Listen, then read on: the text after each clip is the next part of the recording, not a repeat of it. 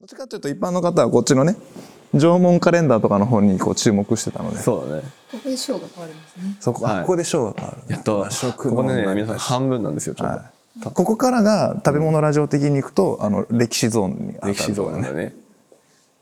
いやーこれなマ和ジ食での成り立ち。これね本当人だかりが出てきて俺近くで見れなかったんだよ昨日そう昨日ね、ここの辺はちょっとね、みんな人が多い時間帯に入っちゃったので、あの、読んで、読め、読めなかったね。これだよねその栗漆利用文化圏の北とうん。一井菓子文化圏の南っていう分け方がねこの縄文時代前期以降の森林資源利用。これ興味深かったね、昨日ねかなり、うんちょっと俺一井菓子利用文化圏ってのはあまりよく知らないんだけどさあどういう植物聞いたこと菓子じゃないの菓子菓子だろうけどどういう歌詞なんだろうね。うんと縄文前期以降だと8,000年くらい前だから、えっと、まだえちょうどまだサバンナが緑色の頃サバンナじゃないえっとサハラ砂漠がうんうん緑のサハラの時代だよね。縄文時代だとそのぐらい。コナラ族コナラなんだ気候的には、ね、亜熱帯とかそっちに見えるそういうことじゃなくていやなんかこの時代ってもうちょっと気温が高い時期なんじゃないですかねうーん不明。不明よくわかんない改めてこの元の出典の本があるそうな縄文人の植物利用というですねはいえっとそれはそれを読んで勉強して紹介しろって話じゃないのねそうだね申請者さんから2014年に出てるそう俺写真ここは大パ丈ネルは大丈夫ね、てかもう夫あ大失丈礼しました超ピンポイントであの文献のところの名前を取りました夫文献取っとかないとね分かんなくなっちゃう縄文カレンダーうんさやっぱ遺跡のやつ資料たまに見るんだけどさ面白いよね、内陸部でさ、しじみってとか思う時あるよね、こんな山の中のに貝塚しじみとかハマグリ出るんだみたいなはいはいはいはい絶対海じゃんそうだねあそこまで海来てたのねんあアナグマの画角が画角がいやうんいやあ顎かわいい昨日可愛いって言ってたよねだからかねわいいんだ可愛いっておすげえなとかじじっと見てしまう気持ちはわかるけどかかわいい可愛くは分からんあそうなんだでごめんなさいなんか俺がごめんなさいなって言っ俺初めてやっとちゃんと見るよ栗のたあ栗の栗と土地の木の実物うんうんうん縄文時代です。なくならなかったです。普通、普通残んないじゃん。あこういう感じなんだねえ、話には聞いてるけど、あの、見つかりましたと。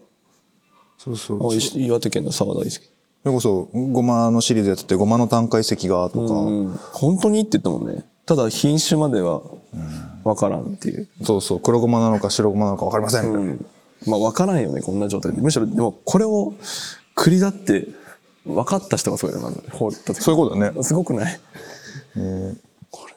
やっぱ違うのかな掘ってると。一位出しがここにあるじゃないですか。あそっかそこにあるんだ1位が一位が1位が木の実の方が。ブナカブナカへーあ C の実みたいだねなんかねそうだね。シの実、どんぐり。いや、微妙だな。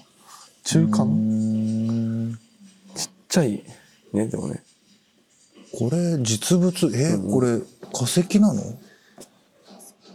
炭化してないよあね、今のチーガシもあるよね。うんおまだ。これ別にこれ炭化してないよねでこれがこの網かごに入ってたというような意味だなイメージですね。実際これあるもんねでも、出土実物って書いてあることは本物ってことだね。こんな状態で。入ってたんだよねここにねだってそれ実物だもん。ああそう実物じゃあ、これ、これなんだ。これだってことだよねえ、ってこんな。結構こ目が細かい丁寧な仕事や ねカゴがあ、そう、カゴね、その、そう、想像してたよりもね、ききじっとしてるというか、ちゃんと編み込んであるというか、繊維の太さもしっかり揃えてあるし。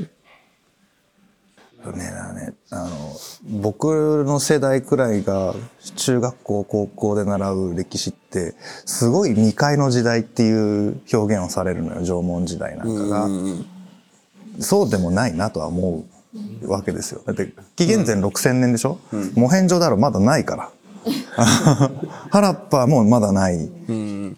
あれが紀元前2500年とか3000年ぐらいなんで、それよりもさらに3000年前の時代を未開だっつって、いや、お前らも大大概未開やろって話じゃん。 これだと東明遺跡の花とは約8000年前ってか、だからもっと1000前だ年前って言ったら、どの辺シュメール文明ぐらいシュメール文化。バビロンまだ出てこんもんね。そうだね。っっていう旧約聖書よりもの時代かそれよりも前の時代の紀元前ものの日本のそれを未開だという思ったらまあでしょうねってなんであの歴史を学ぶ何今日学校で学ぶとあんなにすごい未開の感じのなんか、うんアニメで出てきそうなのいうなんか原始人みたいな原始人みたいな生活を想像してしまうんだろうねうほうほ言ってそうな絵を描くじゃんめっちゃ編み込んでるもんね、縛るだけじゃないもんね多分ああれは一つあるかもしれない関東医っていうあの着物がそれっぽく見えるのかもわかんないねそうあ服が服が、頭ズボってやって紐でキュッて結ぶ、まあ、全バスタオルの真ん中に穴開けてザブってかぶるだけみたいなのは、確かに現代人の感覚からすると、あ原始人っぽく見えるかもかあーまあ今からした らね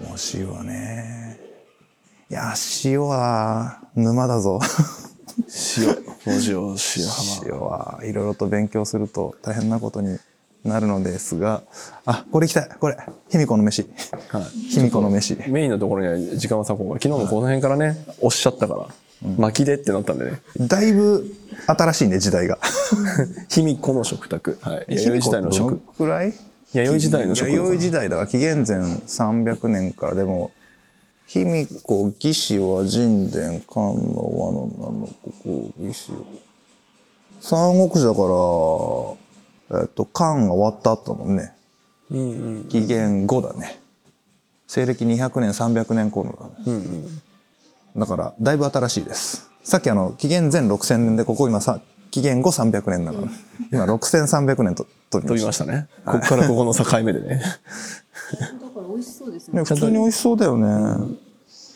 泡団子のしそみのみあえでしょゆでわらび英語も普通にきび餅がね。あ入りえごま風味のきび餅あーあえごまパラパラ振ったんだよこれね、ああ、これがエゴマだよね。この上のつぶつでぶが。この詳細フグの一夜干しだってうんうんうん。今の食卓の右下の部分だね。詳細はまあ OK か今ね、大丈夫だよ。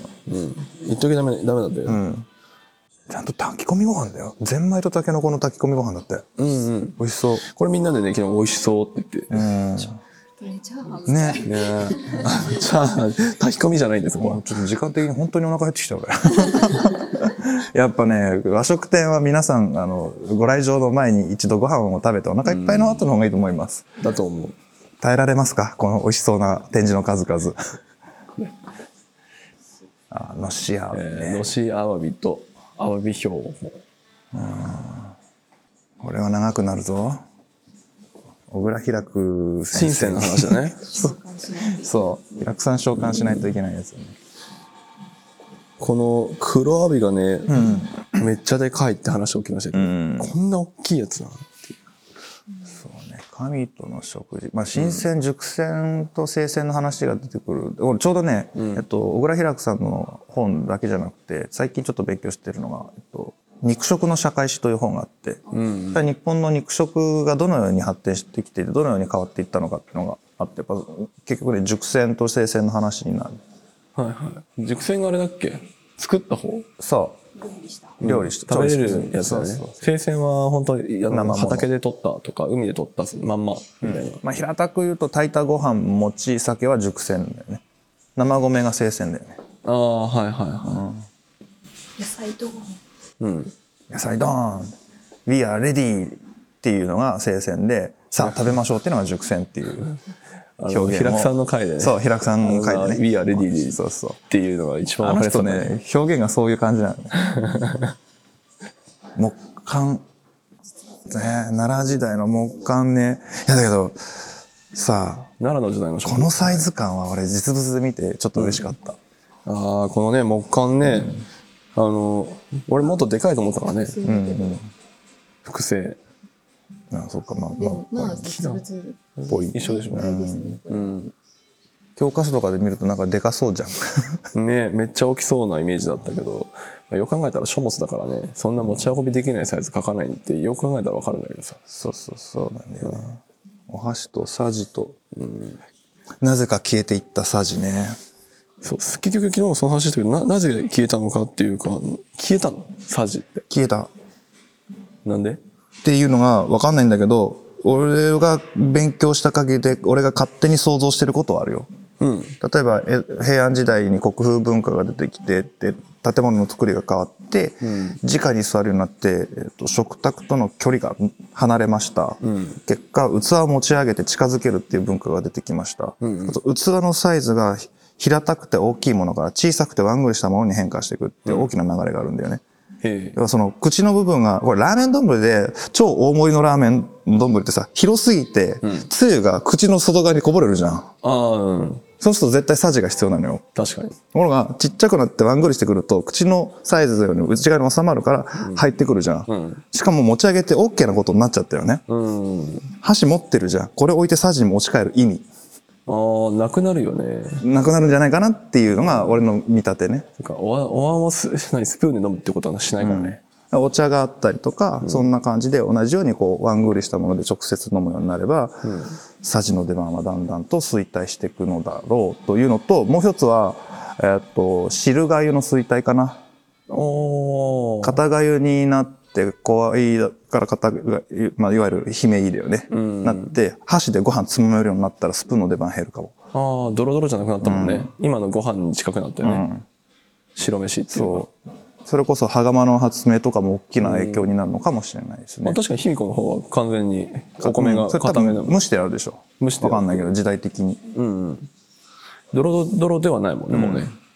でこっから一回汁がゆが出てくるんだけど結局胃になって、こういう怖いみたいなこれ長屋の食卓なんかも俺は蒸してあるんじゃないのどうなんだろうねもう炊いてんのかな、このぐらいの時代になるとちょっとわかんない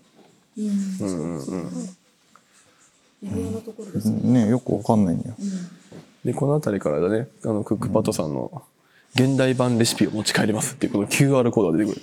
そうなんですよそれは素敵なんですこれマちょジいちょでいどっかにもね、あった気がするんだけど、見落としてるの。そう、大体この辺から、うわーっと増えて、ちょうど昨日その話の裏話をお金屋さんからここで聞いたので、そうなんだよねもし音声がちゃんと残ってれば、どっか載せます。あの ーお友達らしいねお友達が金谷さんのねちょうどやってしかも江戸料理は趣味で研究してる人がやってるとかですねだからぜひお願いしますとのことだったので。見て、山井の宗師の思想濃炉の男だよ。 っていうこれねので、昨日は俺たちがテンション上がったんだけど、シソノーロね、あの、西村さんが写真を送ってきたところね。こう、そうそう、これでテンション上がるグループってどうよって感じだけど ね。あれこれどこだっけどこで和食の中でね、日本料理のの変遷シリーズの中で、の、えーなんだっけ登場している。で、この、ちゃんと一汁三菜になってるよねとか、箸が突き立ててあるよね。でも、これは、み身分はそんな底辺じゃないかもしれないけど、全然上の方ではないが、都の庶民くらい。はいはいはい。でもこういう形式になってるんだねっていう話、うんうんうん。でも直置きだからお式の方だねこんな感じでしょうね。ああそうねあ庶民の食卓ここにあるこれはなんか青菜の汁と塩がつくってすげえ質素にも程が さあ長屋王とね庶民の差ああ、長屋王っていうのは、まあまあ天天武天皇の孫なんであ、天皇の孫ね。そうそうはいはい。それはだいぶ上の方で。一説聖徳太子的な ああいう感じの感じの方と当時の一般庶民の方うんうん。これ直に置いてるわけだからね下御座かなんか敷いてんのかな座ってるこのお盆もあったのってことでね。あったのかね。お盆自体はというかもしくは板いた。はこんな縁があったかどうかまでちょっとわかんないけどいはいはあと熊倉先生じゃなくて原田先生の方だと板って書いてあったかな思いますまあこれ奈良時代だからねい。奈良奈良か。まだ奈良時代の話なので、えーっと平安京じゃないから、掘り立て式建築うんうんうんうん。で本当庶民は縦穴式に、うんの時代だから土間ですよ中入ったらトロイ石のもうちょっといいやつみたいな。 ど真なんだ。モンゴルのああいうテントのちょっと感じなんですよね。ってことはまだ床がないかもしれない庶民は。うん。うん最近もですか。どんどん行かないとこれはやばいぞ。大盤の話はい出ました精進料理大徳寺ね。これは特別なね、日うの。んうん特別な日の料理でだねから、いつもは多分もうちょっと質質素なものを食べてるんだと思うんですよね。うん。これさ、おもろいなと思うのは、えっと、あの、長屋の料理の食、食器が、あれ黒の漆器になってるの漆器なんかね、これね。ですかな、ね。うん、だから、面白いのはさ、えっと、通常の食器が漆とか塗った再利用可能な器なんだって。うん。でも、あの、深センで使われるような、本当の神様レベルの高貴な人たちって全部が使い捨てだから、うん。だから白木の方が上位なんですよね。うん。で、塗ってんだなって、長屋を塗ってんだなって思ってた。確かにね。で精進料理はもう時代が鎌倉時代入ってくるし、お坊さんたちはそういうリサイクルがすごくじゅ昔から重視する人たちなので、ああ。白木にすることはない。はいはいはい。傷まないように、大事に大事に、丁寧に。でもね、みんな赤なんだね。塗ってるから。うんうんうん。なんだと思うんですけどね。まあ、信長さんの時代になるともうちょっとね、うんあの、ぬ塗りが派手になってくるんだけどね。おー。その、ただの、傷まないための、うん。なんつうの、再利用可能なためのコーティングだったものが、だんだん豪華なものに変わってくるのがこの辺。ああ、これは再利用のためのに塗っていただけ。書いてある。オーラ言ったじゃん。一見質素に見える白木の禅は、客人のためにわざわざあつらえたもので、使い切りだった。これが贅沢なんです。使い切りなんだ。 そう。使い捨ては贅沢なんです贅よ。沢な。うーん。確かに、あ、でも聞いたことある。だからシミになったりするからって、作り変えるって。そりゃそうだよね。あれなのかもね、もともと日本ほら、日本がっていうか、その循環社会なわけじゃん。リサイクルというか。はいはい。に対して、その贅沢の逆張りって言ったら循環しないなのかもね。うーん。昨日これ読んでなかったなあそうなんだ一回あそこ見渡したね。うんあの、野鳥の方読んでたね。ん野鳥はごちそうの方。あのね下の方とか右端っこの方とかは人書きでこう隠れて読めないっていうねあーそうそうそうそうそう。 あの、織田信長の狂禅で、皆さん、ここですごい立ち止まってたから。伝承10年やっぱ信長のネーム周りやべえな、あの、だいぶそうね。ねあの450年の歴史があって言うけどあ近いなって感じがするよ ね昨日話したら ね、宇治、宇治丸太に。あああなのんだうなぎねそうじまるさう。ん宇治丸っていうのはうなぎうだっじた。まるという宇治丸って何何ううななぎぎっぽいよねって。うなぎですうなぎやねったうなぎ輪切りなんだな。まだあの開く技術のない時代にねでも歯も開いてるやん。そうなんだよ。本当だよね。これ歯もだよ、広ねいと。歯も開いてて、うなぎは丸なんだ。そうハモの本切りってど、 どの時代にこうなってきたんだいでもこれ切ってはないよね。切ってあるのかな、セッやー、わかんねえなはい、あーもう巻きですいませ巻きん。でもういきましょう長くなりすぎました。で、漢字の解析料理は飛ばすと。あの、それは本編で。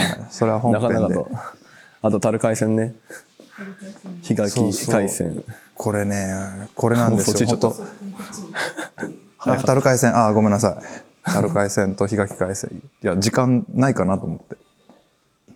時間は、大丈夫ですかまあここからここかな樽海線からのやっぱ江戸の食文化なんでこう、日垣海線樽海線がなかったら江戸の食文化ってこうは絶対なってないからね、うんうんうやん。っぱり食を運んでこれるネットワークの形成とか、あえっとこれ俺東京に住んでる時にまさになんだけど千葉県民って割とバカにされんのよ俺元千葉県民なんだけど、うん、田舎もみたいな言われ方するんだけど、待て待て待てと江戸っ子よお前ら千葉なかったら生きてかれねえんだぞ って江戸期ってマジでそうなんですよあ、そうなんだ。だから、えっと、日垣海鮮だと、これ幕府が、の、なんていうの、お墨付きじゃねえな、官営、藩民で官営でやってる海鮮だから、うんと私がこれやりますって言ったら、よし、お前頑張れって幕府がやって、樽海戦は逆に商人たちが勝手にやり始めた海戦だよね。ああそういう違いがあるんだねだから、日垣海戦っていうのは直下地をこうぐるぐる回って、ん物を運んでくるみたいなはいはいルートをやったら結果、なんか東北のものがバンバンバンバン江戸にも来るし、うんえー西の方をもう摂津のあたりとかからガンガンガンガン出てくる堺とか、うーん下り物がどんどん東京にやってくるわけだよね、江戸に。樽海線はこの地図でいうこの辺全部や全部やってるってことうん。で、樽海線はもともと、本当酒しか運んじゃいけないとか、もう醤油しか運んじゃいけないって言ったのが、樽だからね飢饉になった時に、いや、今皆さん大変なんで、西日本大丈夫なんで、任しとってください。僕ら、あの、ガンガンやりますから。あ、もう全然安くやりますんで、OK です。やっときます、やっときますって言ったら、なし崩し的にそのままビジネスになって、被害回線と、あの、安値バトルが始まって。ああもう住み分けがゆるゆるになってそのうちに、でも北前船とみんなぐっちゃになって、その海運ビジネス、ビジネス法が始まって、みたいな。あそれで昨日ビジネスウォーって言ってたそようね。そうすると、あの、当然ビジネスで競争が始まるから、物の動きが活発になるし、低地価格になるから、割と庶民にまで物が行き届くようになっていく。で、この前提がないと、蕎麦うどんの昆布だしとかはちょっと無理なんだよね。確かにあったねそのくだり昆布高かったもんねもう、べらぼう高い時代には、とてもね、庶民が食えるわけなくて、うんそれが、江戸の庶民がたかだか18問で、28の16問で16問食べられるという。ちゃんと書いてあったね本当にね、いやね、お手を触れないでくださいなんで大変困るんですけど、とね、僕はこの中に入って担ぎたいぐらいなんですよね。逆逆から裏に回って写真撮れますといや、写真はどっちでもいいですよ、僕。ね中を見たいの。昨日の中見てたねすごいねこう結構システマチックで、やっぱり絵では見てたけどさ、一番下に、こう、火と釜があって、ここで物を茹でるんだよね。釜がさ、本当にやっぱ下だったね低かったねまあ火だからね、重たいしね、こんな重たいもん上にやったらこうグラグラしてて大変なんじゃないいや落語のさあー落語下のねりであったじゃないしゃがんだまま演技するという上を向いてして演技するという、うんうんうん。あこういうことを言ってたねそう。で火事にもなるわって話したよねこんなんで運んでたら、うっかり夜中にさ時間も時間じゃんまあね、夜遅いからね。東の16号のだから、あの、途中で、えーっと、町の商人たちが、こんなことを禁止されたら、夜の商い禁止されたら、たまったもんじゃありません。なんとかしてくださいって言ったら、あの、火をう危ねえんだと言ってるから、お前よく分かっとけよ。俺はそこしか言ってねえぞってのは幕府の人が言って、そうですか。じゃあ移動中は火消しますっていうことになるね。 揺れて燃えたら火事になるから移動中は、でこれ多分ね、この中じゃなくて出してんだと思うんだよね。ああ使う時はね使う時はさねすがに出してるわね、燃えちゃうもんでね消してからも戻して運ぶみたいなことだと思うんで、そうねカセットコンロがないからねこうなるよねああの塗り箸ですらないのもまたいいよねあのこの中時そばの落語の時そばの中では「えー、ありがてえじゃねえかおお」って「割り箸ってのはねこれ新しいもんでいいやな」みたいな話があるじゃんああはいはいで、あの割ってあるのは、まあ、誰が使ったかわかんない。まあ、ネギついてる。こんなもんな、汚ねえな、みたいな話をするんだけど、あれが多分塗り箸で洗ってあれば、違うんだけど、ぬ塗り箸じゃないからね。塗り箸じゃないねしかもちゃんとバラバラだね割ってある箸で塗り箸でないやつをちゃんと洗ってないからネギついたのが出てきて汚ねえなっていうね。この辺ちょっとネギこぼしといてほしいから ダメかな なんかちょそば直があってこっちに丼が、あるねね、剣丼があってさ、いいよね。剣丼ぶりねだって10そば直があるのが不思議だよね。そばど直のね時代を再現してんだろう。だって基本、台もない、本当の立ち食いなわけじゃん。まあどっかしゃがんでたのかもしれないけど。こっちのでも絵の方だとあれだよね上になんかおちょこみたいなのがあこれなんか日本酒なのかねおお酒酒ののとっくりみたいなのが見えとっくりる、みたいなの見えるねそばつゆのとっくりなのかな、あれ。うーん先は別のところでそうだよね。出なしんてるかんだよね、ちょっと背景のこの高輪図絵が半分しかないので、そうだね あれを見れば、もう一個あるもんね半分半分左端があればそっちかもね。っていうか、それに行っちゃうと寿司飛ばす んだよ。これさ、昨日ちょっとスルーしちゃったんだけど、これ、鮎があるんだよね。あ本当だ本当だ寿司の鮎しかも姿姿姿丸ごとでさ、腹開いてその中に握り詰めるみたいな感じになってんじゃん。なんだっけ高知のサーチ盛りでサバ寿司ってこういう感じこういうあーこういうまあうんうんこの縦版じゃないけど腹詰めるよね。そうだ一ね。本丸ごと。頭もついてるつさ、いこてれる。、ついてる。骨、背びれ当たんねえのかな 口で。 愛の背びれ痛そうじゃん、なんか。でもこんだけ小さかったら柔らかいんじゃないああ、そうか。もう血合い湯だもんね。血合湯から制御の間だね。ぐらいだもんねう血が使うよりさらに小さいかうら。んうんうん。だいぶ小さいよ。こんなもん。あとはね、小肌とかは今とそうんう大差ない。コアだね。エビでけえ な。握りがでけえっていうか、エビもネタとしてでけえよ。でかいね。卵巻きって、あ卵え、ね、握りじゃないんだね。巻くんだね、卵こでれ。開いてんだろうね。巻い目てるに。なんか混ざ混ざりう混ざっん。てますよねね。米自体なんとかなんかかんぴょうかんぴょうっぽいかなね。梅とかんぴょうとかな。海あっ苔ちのご飯もそうだね。全部うん。味が気になるとこなんだだね。ろうね。何をちょっと、これは寿司の本もう一回読み直しやな、ほんと。そんな時間ねえんだけど。へえ、面白い。だからやっぱこうやって並べて、その場で握るのはもっともっと後の時代だよっていうのがよくわかるね。確かで、天ぷら。全部串に刺さってるね。に。ね、天ぷらね。さそう、串、串カツとか串揚げとか。天ぷらも、禁止です。ああの、串カツ、串カツって天ぷらの、あの、アレンジでしょああ、天ぷらが先。長崎だったと思う、串カ確か。例えばほら、えっと、アンパンは、んアンマンをパンに置き換えてアンパンが生まれたみたいな感じで、天ぷらの衣を、だから、いう感じなのかなああ、フライに変えた。西洋のものが入ってきた時に、もともと手元にあるものを転用していくみたいなのが、うん。よくある話だよね。だから全部串刺さってるっていうのを考えて、俺これ見て思ったのはね、あの、静岡のおでんね。ああーあ、確かに。そう。で、あれも屋台とか駄菓子屋文化なのよ。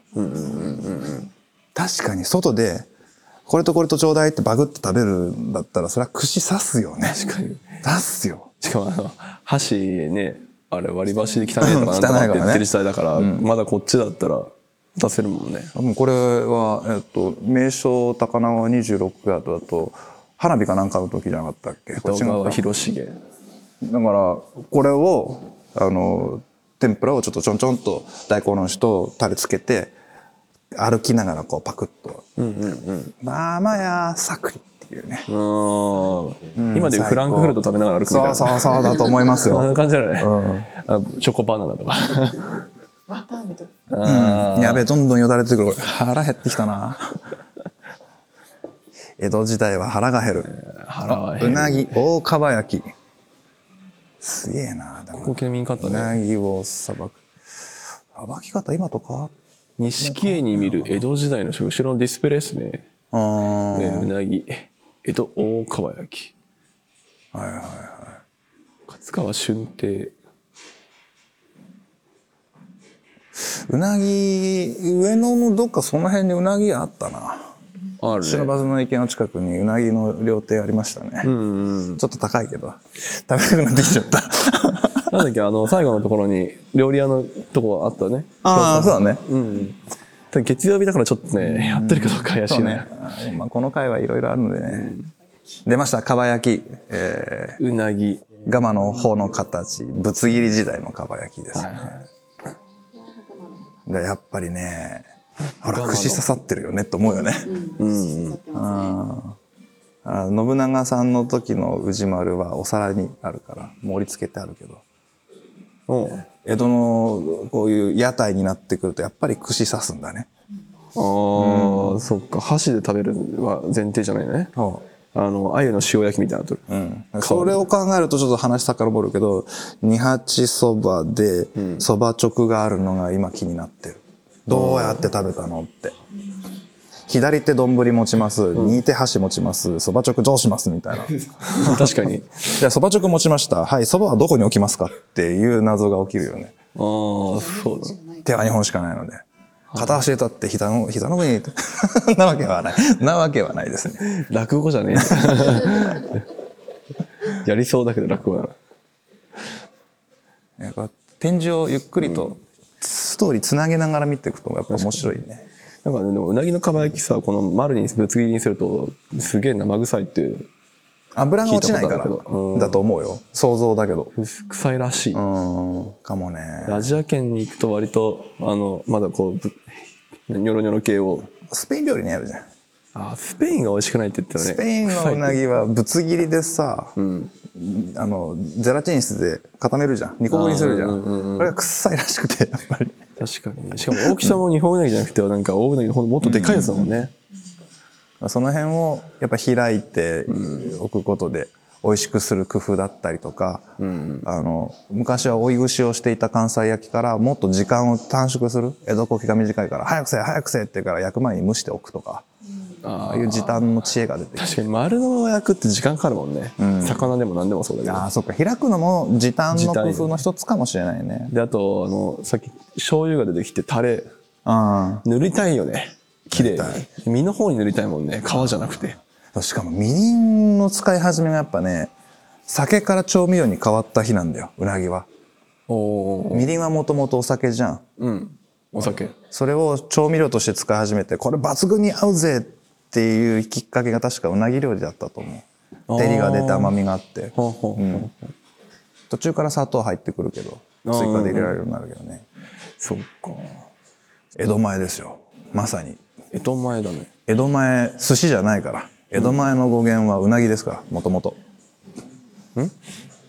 江戸前の語源、江戸前のあれ海じゃなくて江戸前っていうのはもともと堀を指してるんでんうんうん川とかは、あ内堀外堀を指していてじゃあそこに住んでいるものって何ですかってのはうなぎなのねだから江戸前のうなぎがあってそれがだんだん江戸前っていう言葉が独立してもう少し広い意味になってでお寿司がんと漬物からだんだん握り寿司になってきた時に、江戸の前ったら海やろがいっていう話になって江戸前寿司っていうことになって気がついたら江戸前の前がな江戸風っていうふうに誤解をされるようになって日本中で江戸前寿司っていうのが大阪でも江戸前寿司ってお前江戸の前じゃないやんけっていうのがああ。そういう変化をしたんだね。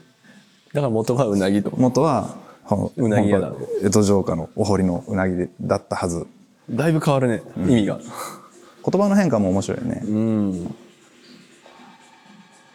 まあ、この辺番付のね、話を、あの、本編でもちょろちょろしてるので、そうっすちょっと割愛しますか。た万宝料理秘密箱百珍物これね、江戸、江戸時代の料理書。うんやっぱ元禄から天保時代くらいになるとね、うん出版文化もすごいし特に天保から天明、えじゃあ明暦かん合ってる天明日そうね天保から明暦ぐらいのところが田沼時代ね田沼意次の時代が経済的に大バブルになるから、すっと庶民の食事がめっちゃバリエーション増えて、豆腐だけで200種類以上のバリエーションができるって頭おかしいよね 増百神ね。この間だって万宝料理秘密箱もこの間であったし。今頑張って読んでる卵料理のこう他に出たやつあったかな他に、いあの、本編で出てきた参考文献で。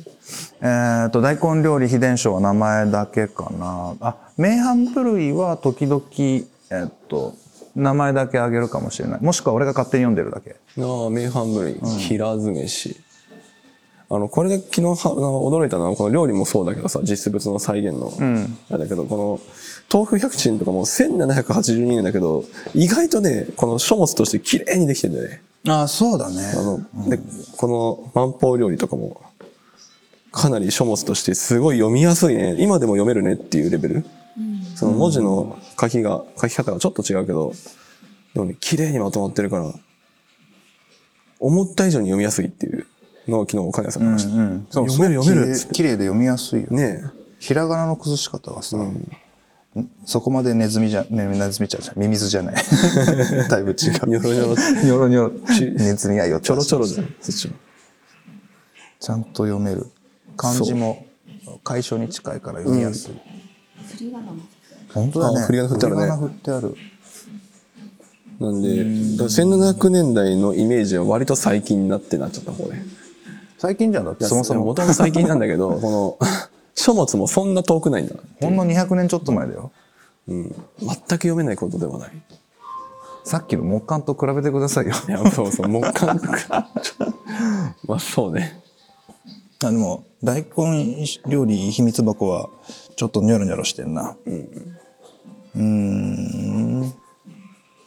さまあそろそろ量産するためには綺麗な字じゃないと量産できないのかもしれないけどあそれもあるかも書き間違えちゃう 誰かが書き間違えちゃうというかこの時はあの木版印刷あ木版なんだ、じゃあ丁寧に作ってあるね木版がちゃんとほ綺麗に彫られているすごいよね逆にこのニョロニョロを木版でこうやっていくっていう技量がもう出版文化出てきて100年近く経ったタイミングだと思うようんうん元禄1680何年とかだっけ17世紀から出版文化バーンとね17世紀から出版文化、 1600年代な後半くらいはいはいはいはいえっと料理物語はまだ出版されてないかな1643年だからその後くらいからだね出版がうんバラバラバラっと特に髪型で出てきて、んうでこの万宝料理とかが出てくる頃にはもう江戸文化、んう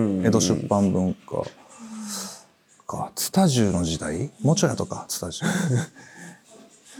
もうちょい後だよねですねこれよりもう少し後になるとあの吉原のねああいうきらびやかな世界で食べられた料理ってのは本当に出てくるともっとおもろいかなと思いつつ、ここにはありません。はい。なんで、ここの、あの、料理所の横に、ここから、クックパッドさんの QR コードめちゃくちゃ置いてあるんで、ぜひ、どうぞ。やべえ腹減ってきたこれ。まあアイヌ料理の話もあるけどね、昨日もうちょっと長かったんで、このお行楽と料理っていうのうん。がやっぱいいよね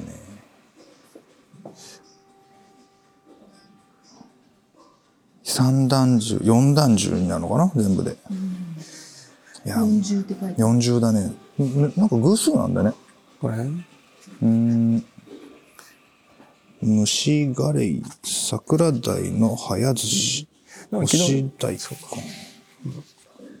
根ちょっと話出てたのが、この箱自体はみんな各家庭でも料理屋に持って行ったのかなあっていう。そうだね多分ね料理屋がこれ全部持ってるってことはないよねっていう。あー残っ何個かはあるけど、持ってって詰めてもらったのではこれながんて話も財源が、えっと、料理林難にはうんぬんかんだからこれは江戸のものなのだろうかと思うんだけどあの京都の当1700年代から1800年代初頭までのえっと料理屋のマップみたいのがあってさ、うん。でそれを見ると結構ね弁当屋っていうのがとか仕出し専門店っていうのがうーん。でその仕出し屋さんっていうのはやっぱりお重を持ち込んで、花見用のおお弁当作ってもらって花それを持っていくみたいないや、いいよね、今ね。たらしいようん。いやこれは粋だよね、うん、花見たぜ、これ。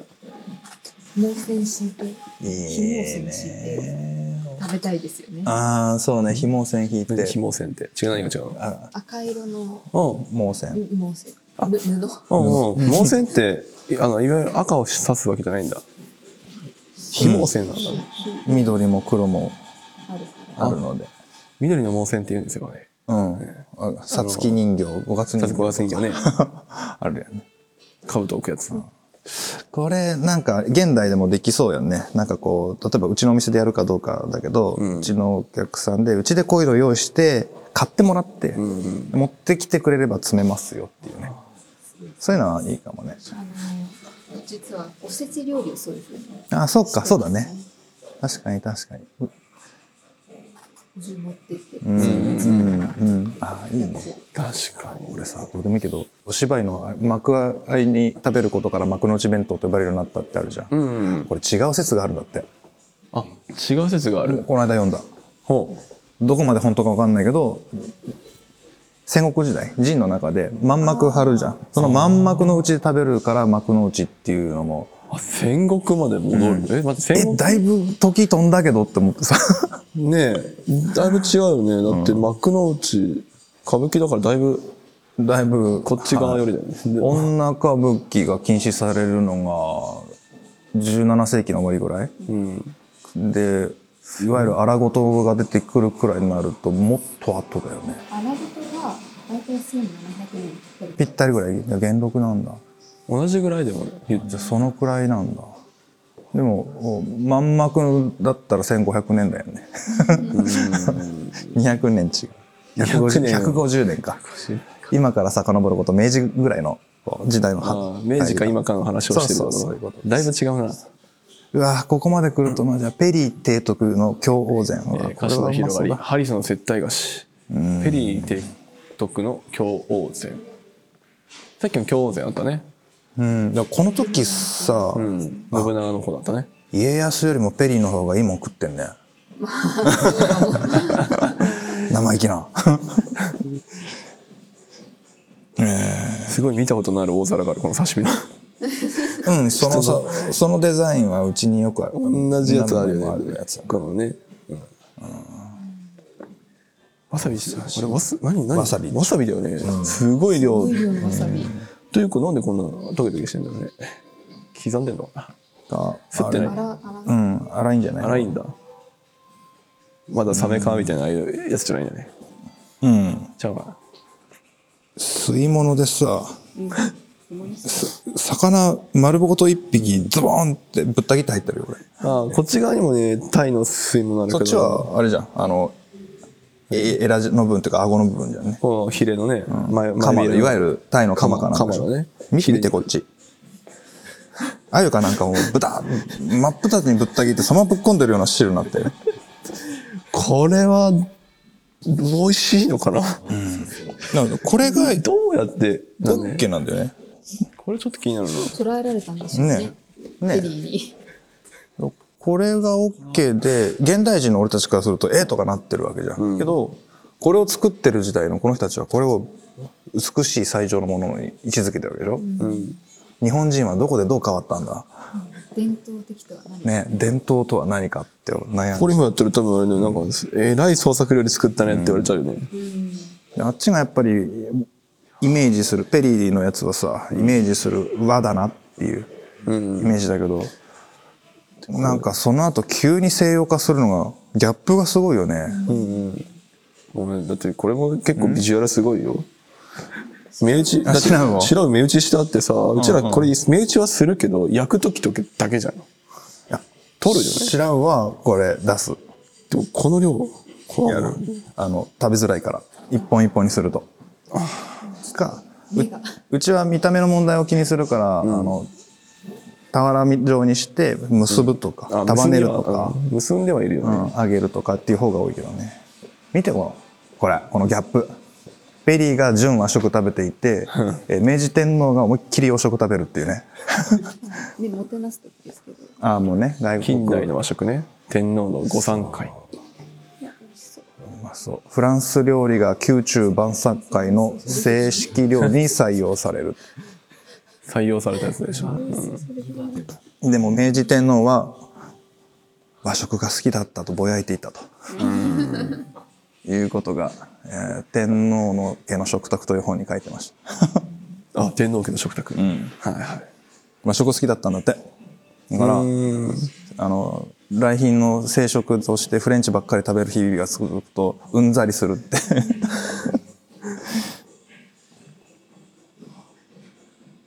まあこの時代だよねいろんな、あの和洋折衷の洋食っていうのが出てきたのがね金垣記録の文章に山辺教才による図解ってすごい贅沢な本だなああ、何が俺川鍋教祭がよく分かってないあこれ当時のすごい人気絵師ですこの絵をはい川鍋教祭。明治時代の西洋料理書の中に、当時の川鍋教才は武者絵とかで有名な、結うー構ん人気の絵師川鍋教祭という絵師さん。そうです神奈川論文はねもう有名人だっていうイメージあるけど、で、金垣路文の文章。すごい人気作家同士がタッグするみたいな。そうですイラストレーターと文豪が、 有名イラストレーターと文豪がコラボしてましたみたいな。このクラスの著名人現代だと誰に当たるんだろうってちょっとピンとこないかなそれが西洋料理通っていう本なんだね。うーんこの本ね西洋料理通という本ねえすごいね。絵も綺麗だね。ー、すごい時間回してますけど大丈夫ですかこれ4本立てぐらいになるんだけどどうしようかな。 2回目なのに2回目また新たな発見があって楽しんでますよ。ちょっとダメですね。うーん。昨昨日3時間回ったから今日は1時間半ぐらいで回るかなと思ったけど、あともうちょっとだね。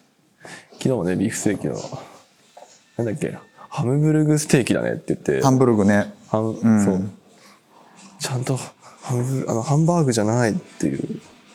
のにみんな、の女子会の勢いで喜んでる人たち がいて。じゃあ本当にただのね、なんか女子会だったのよ、途中から。ああ、これ楽しいって話の内容がさ、ちハょンっとブルグステーキだとか、ダメだよ。はあ、ちゃんとライスが先になっているとか。この時のムーは、あの、母音を発音しないからね。ハンブルグさ。だから、あ、ハンブルグってあるよね。日本の言葉ではムーは、んに変わるから。へえ、あ、。ムーじゃないいから、んだから。へえ、そういうことね。なんか梅ってもともと、むめって表記されて、めって呼んでたでしょ。うんうん馬も、んまでしょ。うんうんうん。ムーマと書いて、ん同じハム。その流れない、それが昭和以降になって、ややこしいねってなって、んという音を作ってさ当てるようになっおう。た。だから、この当時、運はなかったんだ。む、むあるんだけど、あの、むが出てきたら、んと発音する。いや、んがね、めんどくさいこれ、ゆる言語ラジオでもやってくんねえから、あの、んの音が何種類かあるのよ。うんうんうん。む、え、M のんと、N のんって別扱いしてるから、日本の言葉では。だから、かとかみたいな発音、がとぐは、が、が、がをちゃんと言い分けるっていうの表記も違ったし、へえ。そう単純になった単純にしシンプルに音数減らされてる。特に意外と近代で減ってる。へえ。天皇陛下でも、えっと、昭和天皇なんか、かじゃなくて、かって発音してたよね。まあ、そうなんだ。あの、くに、くから始まる、ちっちゃいくから始まるかっていう音と、かっていうのは音分けをしてたのそうなんだ。と、どっかで聞いたぞ。なんか俺 NHK かなんかでやってるの見た。アメリカに負けちゃ、 英語に負けちゃいそうね。C と C と違うっていうあーのは聞き分けられなくなってるらしいあ。あれだよ、ほら。サンドウィッチのイが、和行のイになってるでしょこれ読めないんだけど、いいなんだね。いいですね。サンドウィッウィッチ。チ盛り合わせ。前に W のとこが来るから、それにむ文字抜けしました合わせたイになってる。ウィ、ウィッウィ。フレンドチッキムじゃない。なんか、れはチッキン食べ物じゃなくて言葉の話になっとる。いや、あの、これ、音声聞いてる方、僕のふわっと覚えてる地域なんで、詳しくはちゃんと調べてくださ い。はい、すみません。はい。よし、さあ、戻ってまいりましたというか、あの最後の方にやってまいりました。あ、まだこれ、最後じゃなかえっったと。ね、サザエさんがあって、あとサもザうエ一さん個があってだねの動画が。動画があります。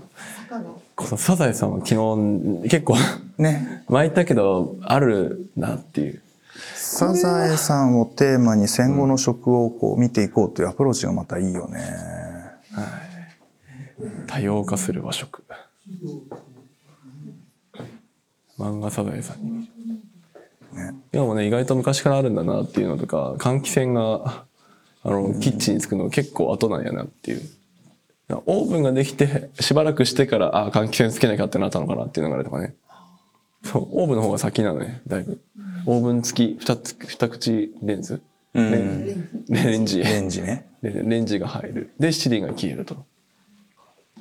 まあ、昨日話してもそのね70年代のこの換気扇がつく、キッチンにつくっていうのはね、これがちょっと興味深いよね興味深い換気扇なかったんかいっていうねそうそう。多分その七輪の時は外でやってたのかなとか、だけど外でやってたのを中でやるためにさ中でやり始めたら汚れるから今度換気扇をつけて今度換気扇を掃除しなきゃいけないっていう、便利になったんだが仕事が増えたんだかよくわかんないっていうねまあ、雨の日のね外使えないとかマンションとかではしょうがないかもしれないけどうんなんだかなっていうのを感じてねうちも今度厨房を変える時には換気扇のいらない厨房をあの物を消全部外でやる全部そう消防法に引っかかる し衛生基準に引っかかります外じゃ 換気扇の掃除がないだけでと思ったりもするんだけどねいやーこれさこのレプリカ並んでるけど磯野家やっぱ金持ちだわ、磯野家マジで。波平さんの夕食。夕食なんだね、これ。サンマ、塩焼き。ご飯、味噌汁。しかも、アサリの味噌汁。確かにね、じいちゃんそんな感じだった。うーん。であのご飯はね途中でまであの入れなかったじいちゃんもうん。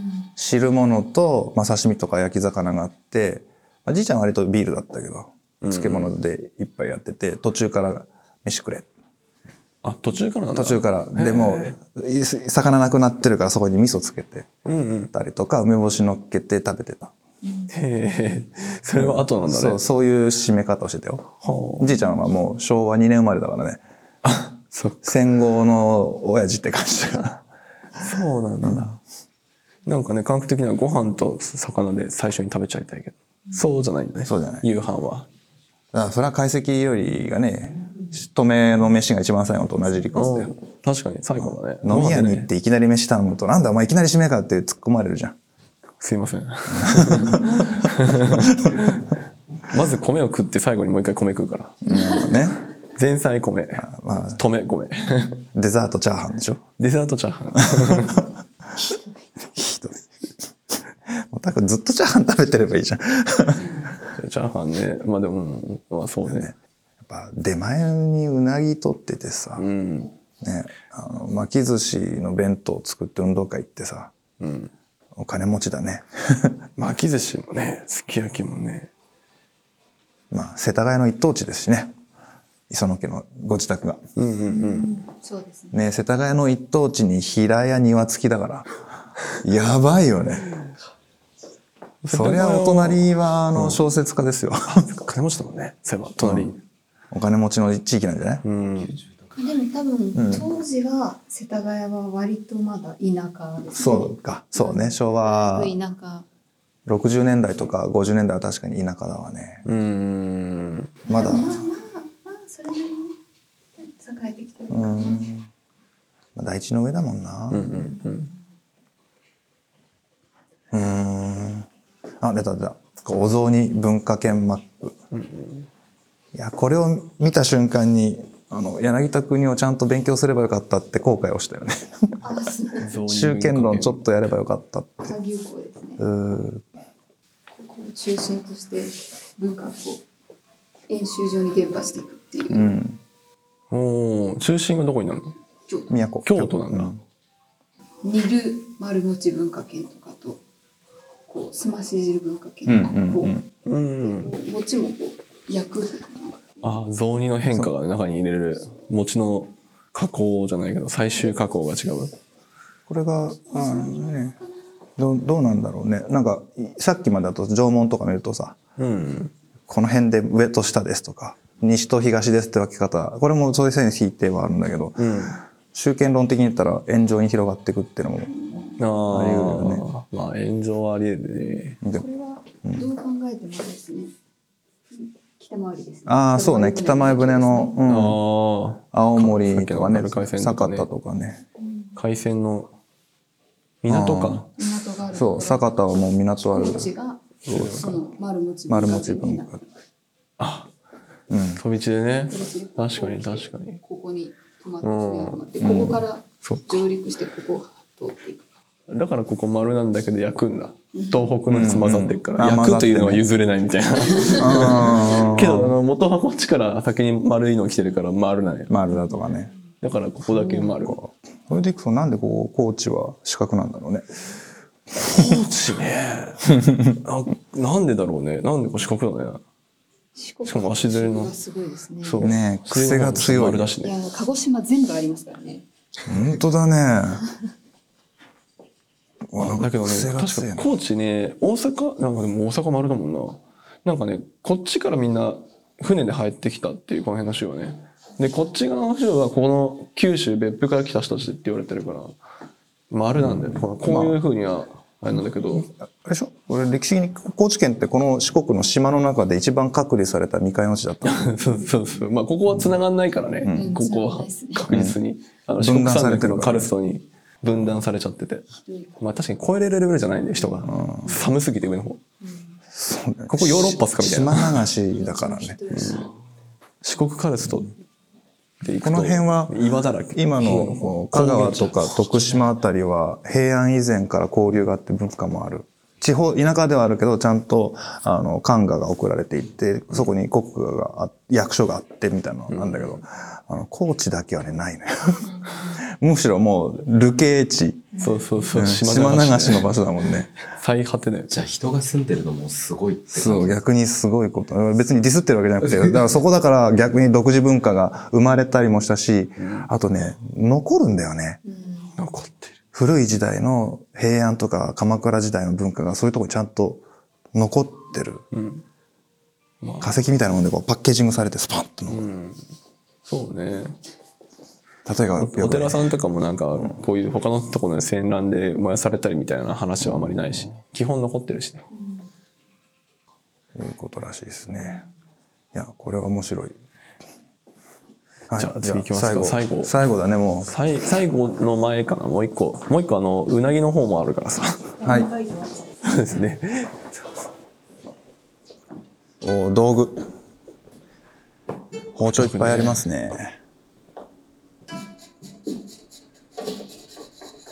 さあこれ道具長い。これさこれ昨日気づかなかったこのブリをね出歯で鱗描いてるじゃんバリバリバリバリってうちだと怒られる俺にああ、あの飛ぶから。あの綺麗に取りにくいからうん。突き引きしろっていう突き引きだよね、ブリはね。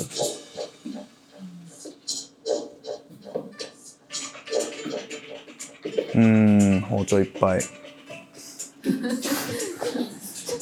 まあ、見慣れたものが結構いくつも いくつも出てくるんだけど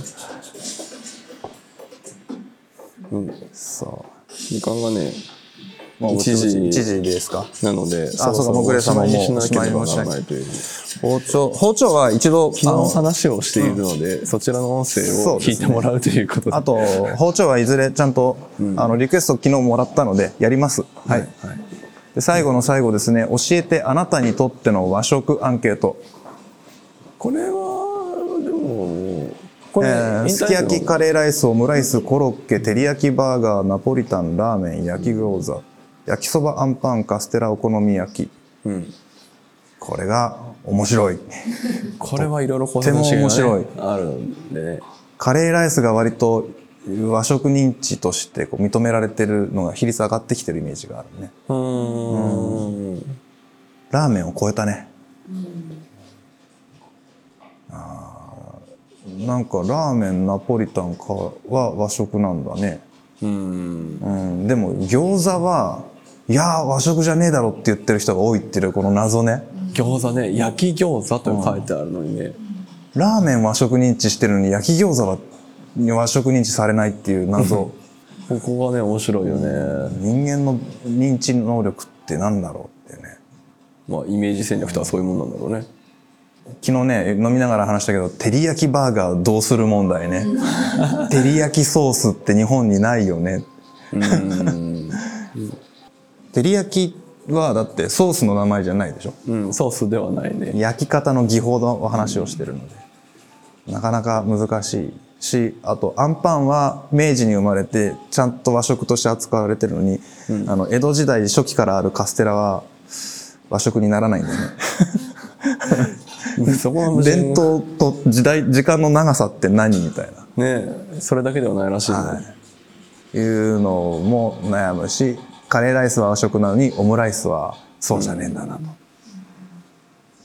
ここでアンケートを取って集計してるんですよねあもうリアルタイムインターネットであホームページで取ってるんですよね、うんで反映されていくんですよね、答えましたうん、僕僕もも答えま押ししたたカチカチっと、おおむねイイエスになっちゃうんだけどね5番だけうんうんうん照り焼きバーガーだけねやっぱうんうんうんあーあのそうね一回海外行っちゃってるよ、逆輸入版だからねなかなか悩ましいとこですね。はい。で、これが展示の最後になるわけですね、です終了と。第二会場がで第上が第2二会場回、そうだ、上があった、そうです。そう上ってエスカレーターではいはい上って行ってここからあだあ、もちろん、もちろんです。はい。そういうあ、そうだ、そうだだ。からそれをショ先ップにじゃなくて、あれがあるんだ。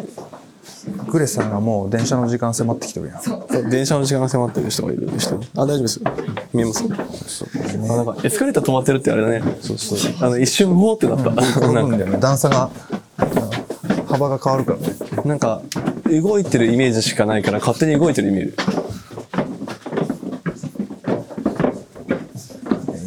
動いてないか知らないじゃん。えー人気検索ワードはちょっと、 2時間回してますね昨日結構話したんで。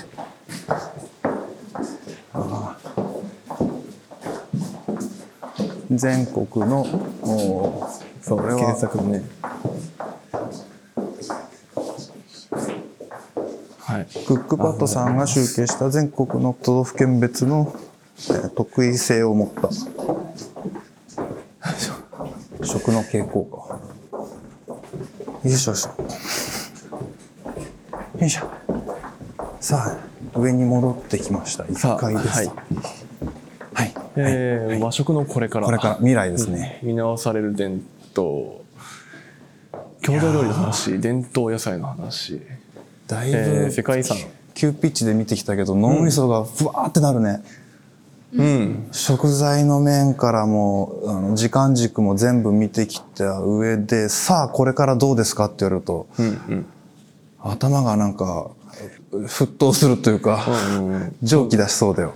だいぶ話がね、ゆっくりになってきたね。うん。よいしょあ、お俺がね。うん。考えながらになってきたんで、うん情報量が溜まってきましたね。 2週目でこんだけ喋ってるからね、まだ。うん。まあ、郷土料理を、こんな郷土料理してるとか、あの、お俺もよく好きでさ、えっと、この、うちの郷土料理っていうデータベースが、農林水産省のホームページの中にあって、うんで、誰でも見えるから俺、一応よく見るんだよ。うん。原稿書くにもだって。だからずっと見てると、郷土料理じゃねえ料理って逆になんだろうってなる。う。うんん。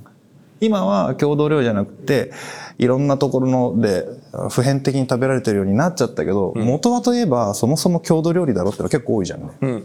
多いね。握り寿司は、江戸の郷土料理じゃん。みたいなね。いう感じなんじゃねえのかなって思うと、郷土料理ってなんだろうとは思うし。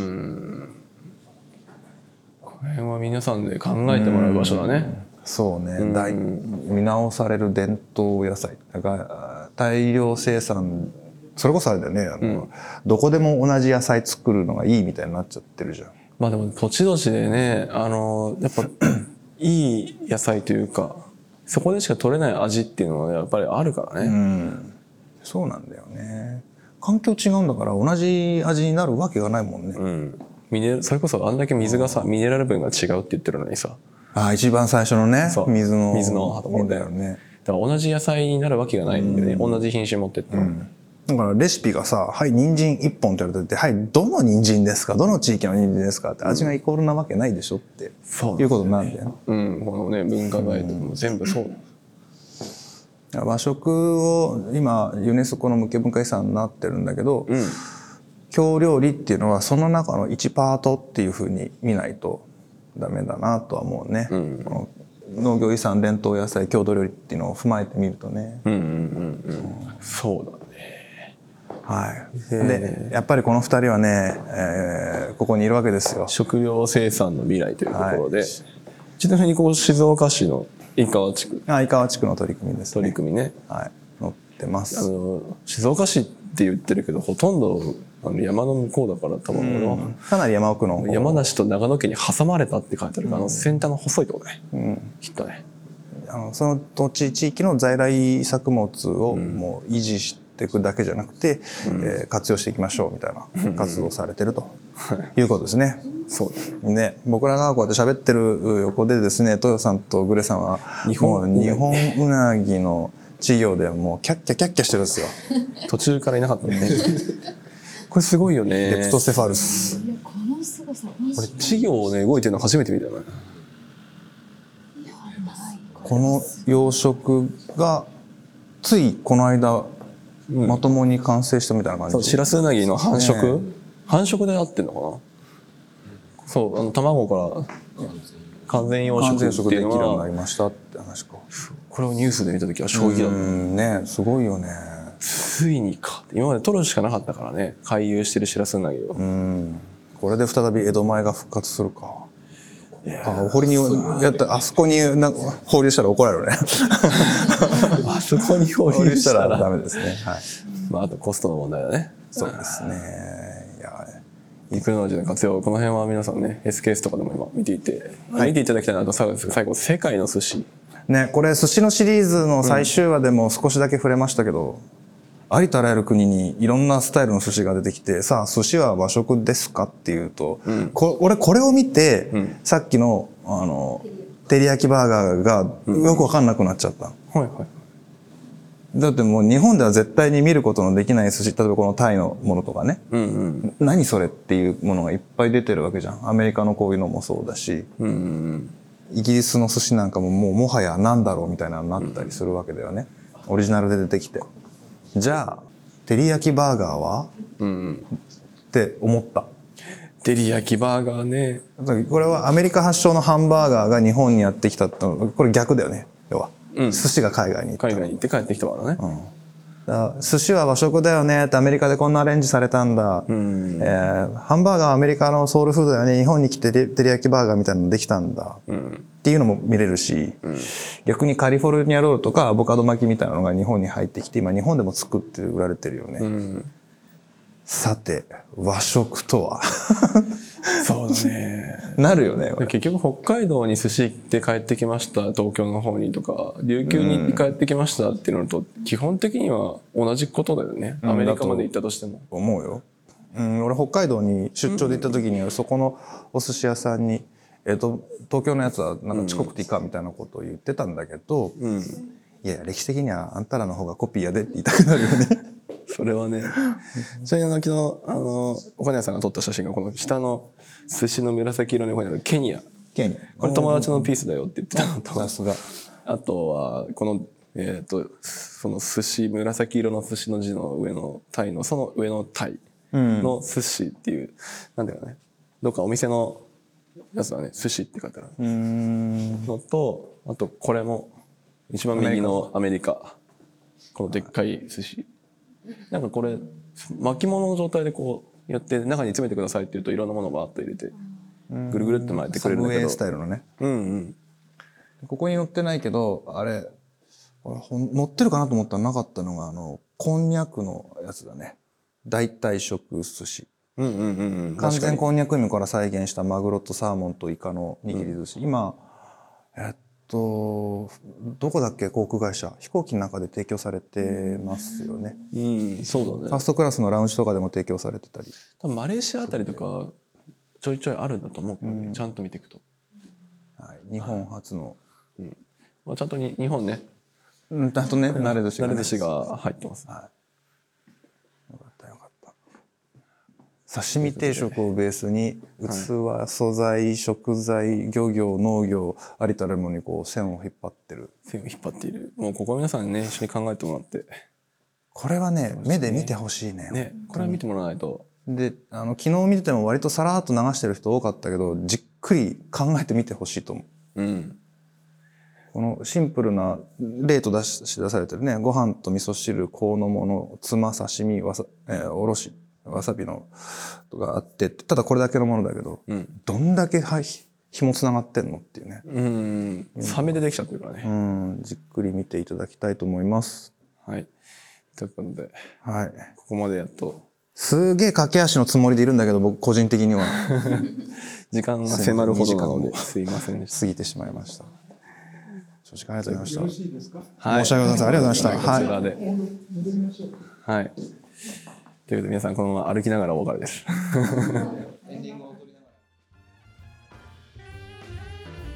お疲れ様でした、はい、皆さんお疲れ様でした。はい、いかがだったでしょうかここまで聞いていただいた方が一体何名いらっしゃるのか。 はいまあ、あの、ね、現地に行っていただければ、もちろん一番僕らとしては、あの、取材に行った甲斐があるなっていうところなんですけども、あの、行かれなくてもですね、なんとなくこう、こんなものが展示してあったんだなっていうのを、あの、感じていただけたのではないかなと思っております。はい。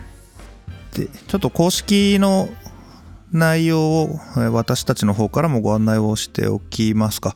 まず、この展示の内容に関しては私たちは上野の展示を見に行ったので巡回した場合には構成等が一部変わる可能性があるのでその点はご了承いただきたいと思います、はいあとですねあの散々僕ら音声ガイドって言っちゃってますけど、うんちゃんと公式音声ガイドありますのでああそうなんだよね、はいうんちゃんとあのプロの方がね編集してプロの方がちゃんと構成を考えてやったものがありますね、はい、僕らの方はあくまでも海賊版ということ で、はい、ご理海解く賊だ版さもい。海賊版やな そうね、ひどいね、ちょっとね。ねはい、僕らもあのちゃんとねあのな慣れてないっていうと言い訳になるけどちゃんとこう説明すればよかったなっていうのはねはい、反省点だね今回ねいくつかね、飛ばしながらやっちゃいましたんでね。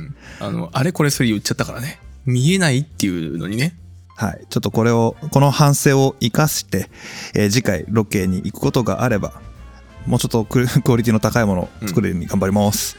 頑張ります、はいじゃあ、巡回情報を簡単に読み上げておきましょうかね。とりあえずあの国立科学博物館東京上野の方の会期は、えーはもうずっと始まっ10月から始まってまして、はいえー24年の2月25日の日曜日まで開催しておりますはい。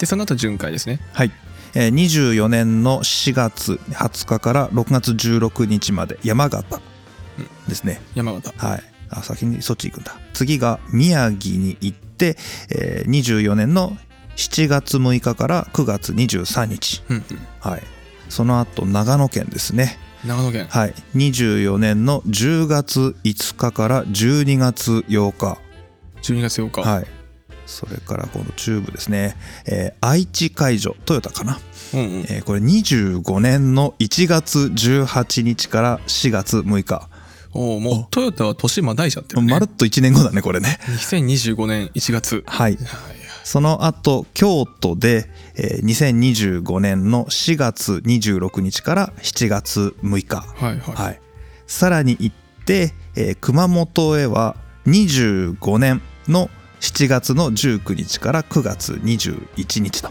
うんうんはい、ここまでが、えー会場と開催期間が決定しているそうです。はいまあ、もちろんねだいぶ先のことなので会期会場などが変更になる可能性もなくはないよということが注意事項で書かれています。はいとあとこの熊本の後まさかの静岡県内でも開催する予定だよというコメントがね、 えー公式ホームページに記載があります。はいはい2025年秋からはい、だいぶ先だねなので私たちが訪問したのが2023年の11月10ん11月の20日か20日だねえーですので、うんまるっと2年後くらいにもう一度今度は静岡県で見ることができるとはいいうことなので、えーその頃に僕らが行けたら行きたいねまたねまあ行きましょうはいはい食べ物ラジオという番組をやっていて普段音声だけですのでね、うんうんなかなか伝わりづらいところもありますし僕らもやっていて、えーあ実物とかえーリアルなものを見ることでまた新しいことを発見したり勉強になったりすることもありましたので、ぜひですねせっかく巡回をしますので近くに来た際には一度二度と足を運んでいただけるとより解像度が上がって食というものが楽しく理解できるようになるんじゃないかなというふうに思いますので、はい皆さんも行ってみてください。行ってみてくださいはいあとあのそのこの収録の前日はい、オフ会がで回った音声があるんですけども、はい、そちらはあの結構ガヤガヤしててちょっと編集困難なぐらいみんなで喋っちゃってるのでなるほど、はい、あのこちらはあの限定公開ということであのサポーターさん向けにはい、食べラジサポーターの皆さんにそのままノー編集でお送りしたいと思いますので、はい、 大丈夫かな。はい、わかりました。もう何を喋ったかは僕もちょっと覚えてないですね。うん、うん、まあ僕、僕俺はあんま喋ってないからね。あ、そうか。皆さんが結構喋ってるのは僕のマイクを傾くあの向けて収録したっていうのが大半です。あ、そうですね。はいはい、今回はちょこっとだけ TT さんの下りだけ入れました。うん本編の方には。うんはい はい。そちらは3時間半ぐらいありますので。ええ、えーそちらもねいい思い出だなって言って聞いてくれる感じになるかなと思いますのでそちらも聞いてみてください。はい、はいということで今回はこの辺で終わりたいと思います。ありがとうございました。ありがとうございました。